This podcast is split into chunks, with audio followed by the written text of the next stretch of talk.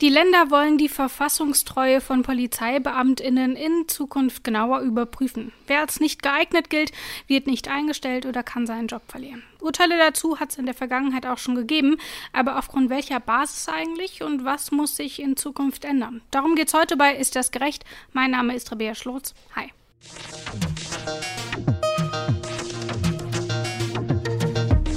Ist das gerecht?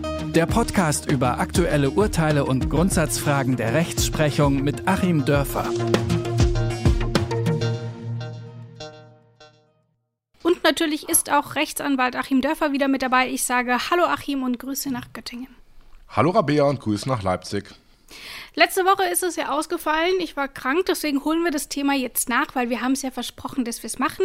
Es geht heute um die Verfassungstreue von Polizeibeamtinnen und Beamtinnen insgesamt, denn die sind zur Verfassungstreue verpflichtet. Das gilt also nicht nur für Polizeibeamtinnen, sondern eben für alle. Aber was ist denn Verfassungstreue eigentlich, Achim?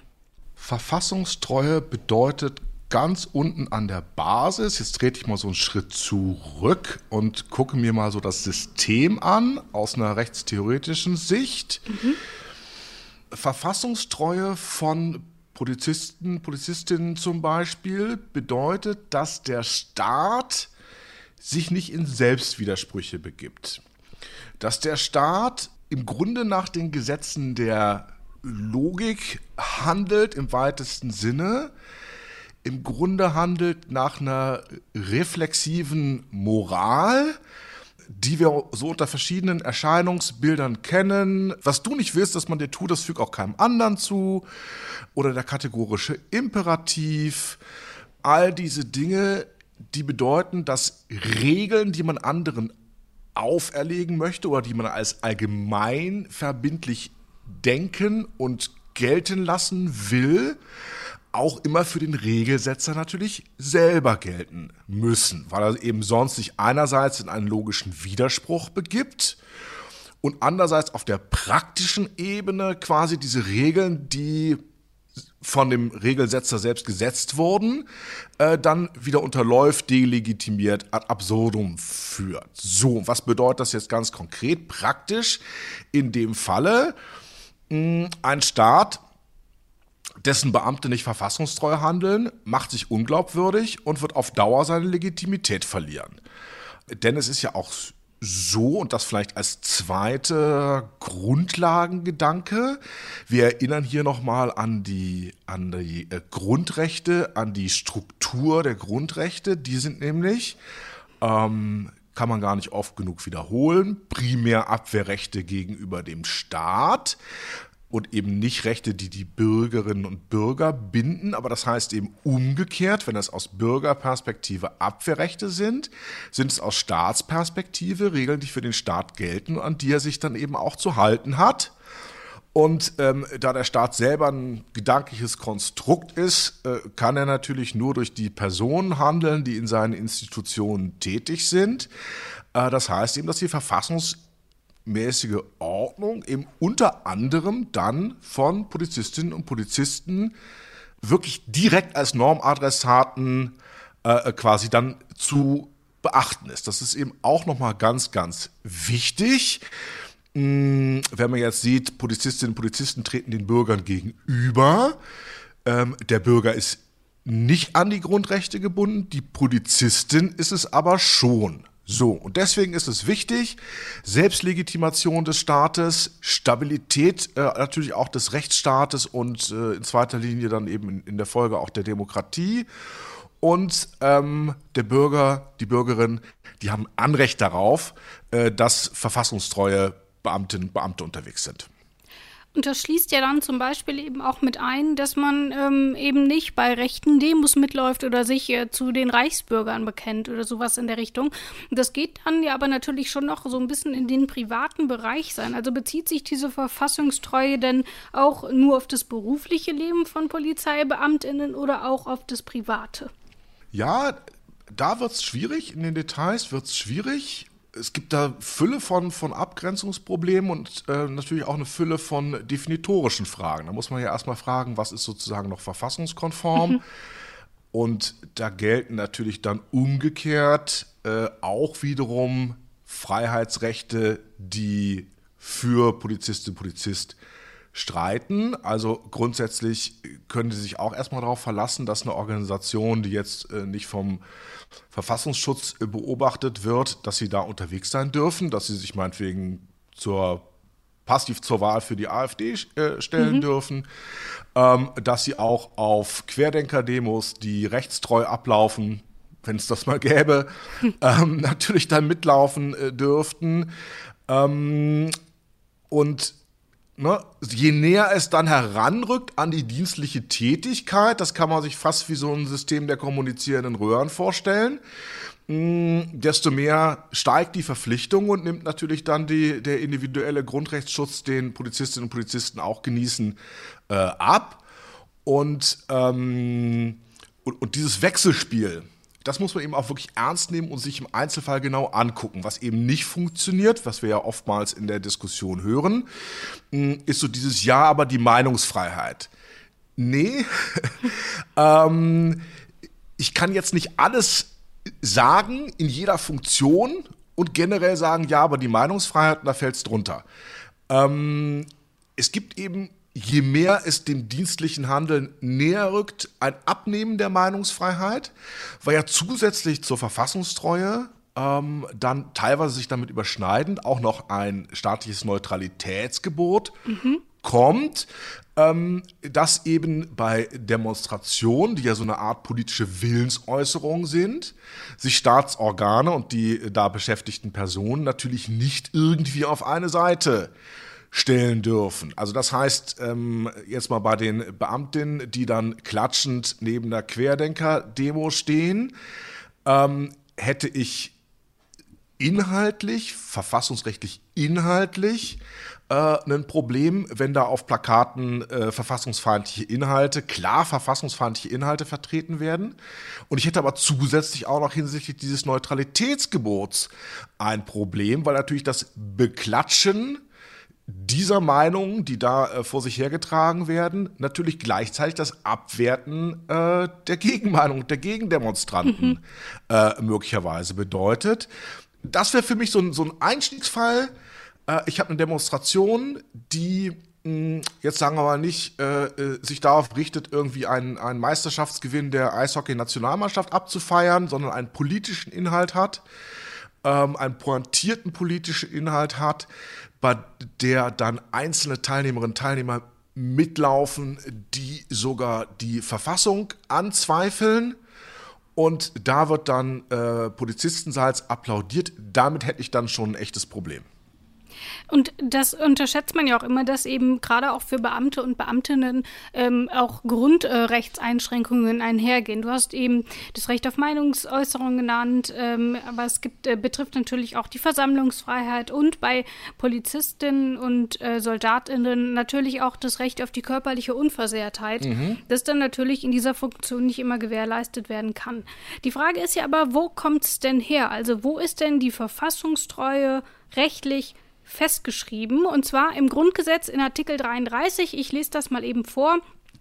Das ist Absatz 4. Die Ausübung hoheitlicher Befugnisse ist als ständige Aufgabe in der Regel Angehörigen des öffentlichen Dienstes zu übertragen, die in einem öffentlich-rechtlichen Dienst- und Treueverhältnis stehen. Das ist dieses Treueverhältnis, mhm. das man sich eben dann auch loyal gegenüber verhängt. Da kommt es also her. Ähm, aber warum ist es denn überhaupt wichtig, dass es dieses gibt? Du hast eben schon genannt, damit es kein, keine Diskrepanz gibt zwischen Handeln des Staates für die BürgerInnen und Handeln des Staates ähm, für sich selbst. Ähm, gibt es darüber hinaus noch Gründe, warum das sinnvoll ist, dass Beamtinnen dieses Treueverhältnis haben? Ja, weil natürlich auch nur so sichergestellt werden kann, dass die Verfassung bei den BürgerInnen auch wirklich ankommt. Mhm. Ich kann ja als Talisman so ein kleines Grundgesetz mit mir rumtragen. Das wird mir aber nichts helfen, wenn die Verfassungsorgane, denen ich gegenüber trete oder deren äh, Teile und, und Mitarbeiterinnen, ähm, sich nicht dran halten. Also es kommt ja wirklich nur so bei mir an. Und das ist ja ähm, auch gerade in dem Fall mh, hm, Polizei insofern auch ganz, ganz wichtig. Jetzt mal, wenn wir sagen, ähm, die Legitimation unseres politischen Handelns, unseres politischen Systems findet ja nicht nur alle vier Jahre bei den Wahlen statt, sondern im Grunde gilt es ja immer darum, auch die Demokratie und den Rechtsstaat attraktiv zu halten. Mhm. Und äh, ihn immer wieder mit Legitimation auch zu unterfüttern. Kehrseite der Legitimation äh, oder der, der, der, das, was wir mit der Legitimation erreichen wollen, ist die Akzeptanz, weil wir natürlich möchten, mh, dass möglichst alle Bürger das System akzeptieren, ihm zustimmen können. Das ist natürlich nicht erreichbar, aber man ringt dann darum. Und da spielt natürlich gerade die Polizei eine riesengroße praktische Rolle. Also ähm, ich würde mal sagen, neben dem Finanzamt mh, ist das so die Institution, wo man eigentlich am meisten dann auch mal in der Praxis zu spüren bekommt. Es ist hier Sache. Und wenn ich jetzt ähm, sagen wir mal, mit dem Finanzamt noch nicht mal was zu tun habe, weil ich gar keine Lohnsteuerjahreserklärung abgebe. Ich will dann meine Lohnsteuer nicht zurückhaben oder so. Ich bin auch nicht verpflichtet, Einkommensteuererklärungen abzugeben. So, mein einziger hoheitlicher Kontakt in einem Jahr ist dann, dass die Polizei mich anhält. Ich äh, komme vielleicht gerade vom Christopher Street Day zurück. Mhm. Und ähm, ich muss mir dann saublöde ähm, homophobe Bemerkungen anhören. So, dann ist das quasi 100 Prozent meines Kontaktes mit der Staatsgewalt in diesem Jahr gewesen. ähm, und es ist dann einer Person, die sowas erfahren muss, dann auch nicht zu verdenken, wenn, wenn da so ein Stückchen Legitimität des Rechtsstaates wegbricht. Und deswegen ist es eben ganz, ganz wichtig, weil im Grunde die Polizisten mit die wichtigsten Vertriebsmitarbeiter auch ähm, für das sind, was wir als Demokratie und Rechtsstaat haben und auch verbessern wollen. Und jetzt, wenn ich mir eben auch mal diese längere Zeitschiene anschaue, du hast es ja in der äh, Anmoderation auch schon gesagt, ähm, was muss da besser werden, wie wollen wir das halten? Hm, ich meine, das eine ist sozusagen eine Überprüfung bei der Einstellung zu machen. Da sollten wir uns aber auch nichts vormachen. Äh, da fallen natürlich viele durchs Raster. Mhm. Mm, das ist so ein bisschen wie bei diesen Zollerklärungen im Flugzeug bei den USA. Ähm, führen sie Raketen mit sich äh, äh, oder irgendwelche Maschinengewehre? Kreuzt natürlich, selbst diejenigen, die eine Rakete dabei haben sollten, werden natürlich Nein ankreuzen. Das heißt, man kann sicherlich, ähm, wenn man äh, sich verfassungsfeindlich verhält und das auch ähm, weiterleben möchte, sei es privat oder dann eben auch dienstlich, was ja oft gar nicht so richtig zu trennen ist, ähm, das bei der Einstellung noch unterdrücken. Wir brauchen aber so ein System, was sich selbst kontrolliert, was selbst lernt, was selber eine Fehlerkultur erzeugt, ähm, weil eben auch auf Dauer dieser Kontakt zwischen äh, Polizei und Bürger der Verfassung äh, gemäß ablaufen soll. Und das ist ja im Moment unser Problem, ne? dass wir dann ähm, Fälle haben, die so hochpoppen, wo wir im Grunde sagen, ja, wieso hat das denn 10, 15 Jahre mhm. keiner gemerkt? Oder wir haben Fälle, die poppen hoch, die sind noch anonym, jetzt hier NSU, da soll es ja jetzt eine Festnahme gegeben haben, NSU 2.0.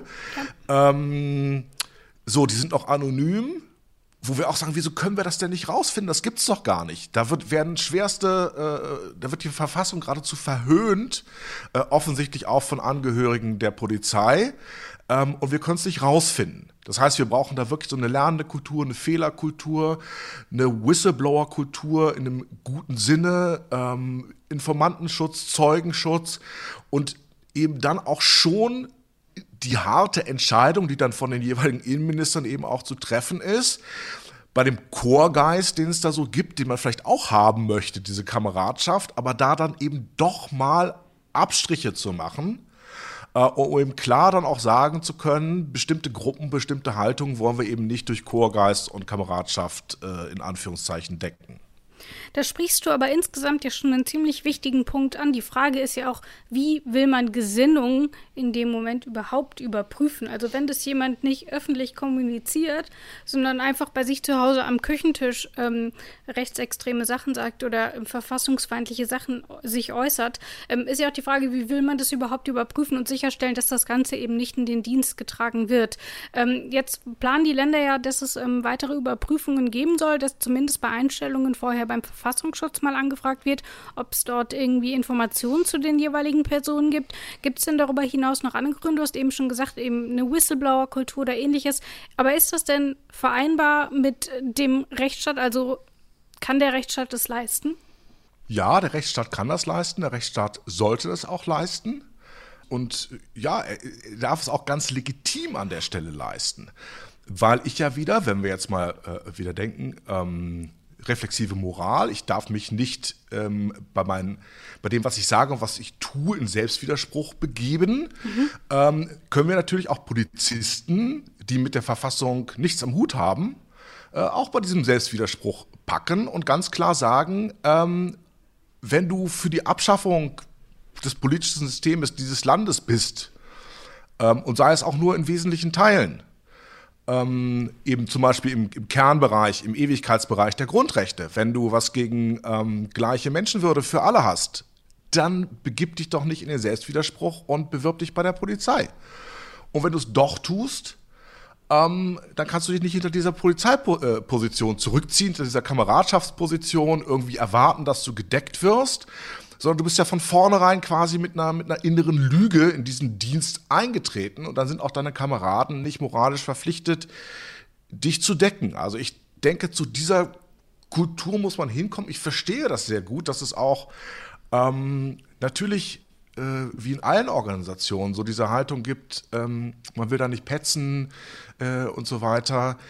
Ähm, das kann man ja auch gern so halten, wenn es darum geht, wer wem welchen Joghurt äh, aus dem Kühlschrank geklaut hat. Aber im Kernbereich des polizeilichen Tätigwerdens, im Bereich dessen, was das, was das Rückgrat des Polizist, Polizistin-Seins ausmacht, ohne welches das gar nicht denkbar ist, nämlich bei der Verfassungstreue, ähm, da muss es dann schon so eine aktive äh, Whistleblower-Kultur geben. Und ich würde eben auch mir wünschen, dass man politisch auch mehr darüber diskutieren würde, wie wir ein System haben, was aktiv die Fehlerkorrekturen erzeugt, statt jetzt äh, wiederum auf so ein passives System abzustellen, naja, da machen wir halt bei der Datenbank eine Abfrage und bei der Datenbank eine Abfrage. Ähm, da steht dann vielleicht zufällig nichts drin oder, oder, oder vielleicht doch, aber das ist nicht so wild. Äh, und dann ist die Sache erledigt. Ähm, also ich glaube schon, dass wir in, in äh, zeitlicher Hinsicht, sozusagen auf der X-Achse, äh, brauchen wir etwas, was dauerhaft funktioniert, was sich ja Menschen auch ändern, in beide Richtungen auch ändern können. Äh, und wir brauchen was, was eben in die, in die Tiefe geht und auch mehr Personen quasi auf der Y-Achse äh, vertikal eben auch viel, viel mehr Personen ähm, einbindet als jetzt den Archivar der äh, äh, beim, beim Verfassungsschutz oder so, sondern wo eben wirklich die Kollegen und Vorgesetzten und möglicherweise eben auch die Bürger mit eingebunden sind. Ähm, das ist ja auch eine Ressource, die könnte man mal heben. Ähm, die hebt man ja teilweise auch schon mit Ombudsleuten und so weiter und so weiter. Ähm, ich kann mir auch vorstellen, die ist noch nicht unbedingt genug gehoben dass man so Bürgereingaben, die sich auf verfassungsfeindliches Verhalten beziehen, eben dann auch mal bündelt und das äh, aktiv auch weiterverfolgt und guckt, ist da eben mehr dran als der Einzelfall. Das sagt Achim Dörfer zur Verfassungstreue bei ähm, PolizistInnen und BeamtInnen insgesamt. Ähm, die darf man natürlich nicht vergessen. Das gilt natürlich auch ähm, für Lehrer und Lehrerinnen, aber auch für mhm. die Feuerwehr zum Beispiel. Die vergisst man da, glaube ich, häufig. Ähm, auch die sind ähm, häufig, zumindest die Berufsfeuerwehren, verbeamtet und fallen dann eben in dieses Dienst- und Treueverhältnis. Vielen Dank, Achim. Ich danke dir, Rabia. Das war's für heute. Alle Folgen findet ihr natürlich überall dort, wo es Podcasts gibt. Ihr könnt Ist das gerecht zum Beispiel auch bei Spotify hören. Dort könnt ihr dem Podcast auch folgen. Einfach den Podcast suchen und dann auf Folgen klicken, dann verpasst ihr keine Folge mehr. Das war's für heute. Ciao, bis zum nächsten Mal. Tschüss auch von mir.